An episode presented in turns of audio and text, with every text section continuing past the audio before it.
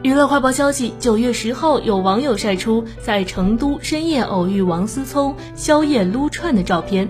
照片中，王思聪坐在简陋的小店里，边抽烟边侃侃而谈，新女友宋美娜也在场。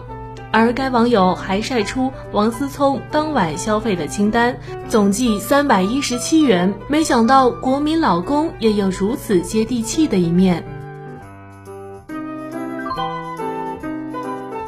九月十号，王一博发文报平安，表示前几日在综艺节目中受伤的脚伤已经恢复，又可以重新开始玩滑板了，还附上了自己的球鞋和滑板照片。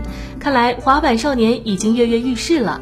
一博的粉丝们也在第一时间留言评论区送祝福，还是要注意点哦，爱你爱你。好的，你亲自报平安就放心了，以后也要注意。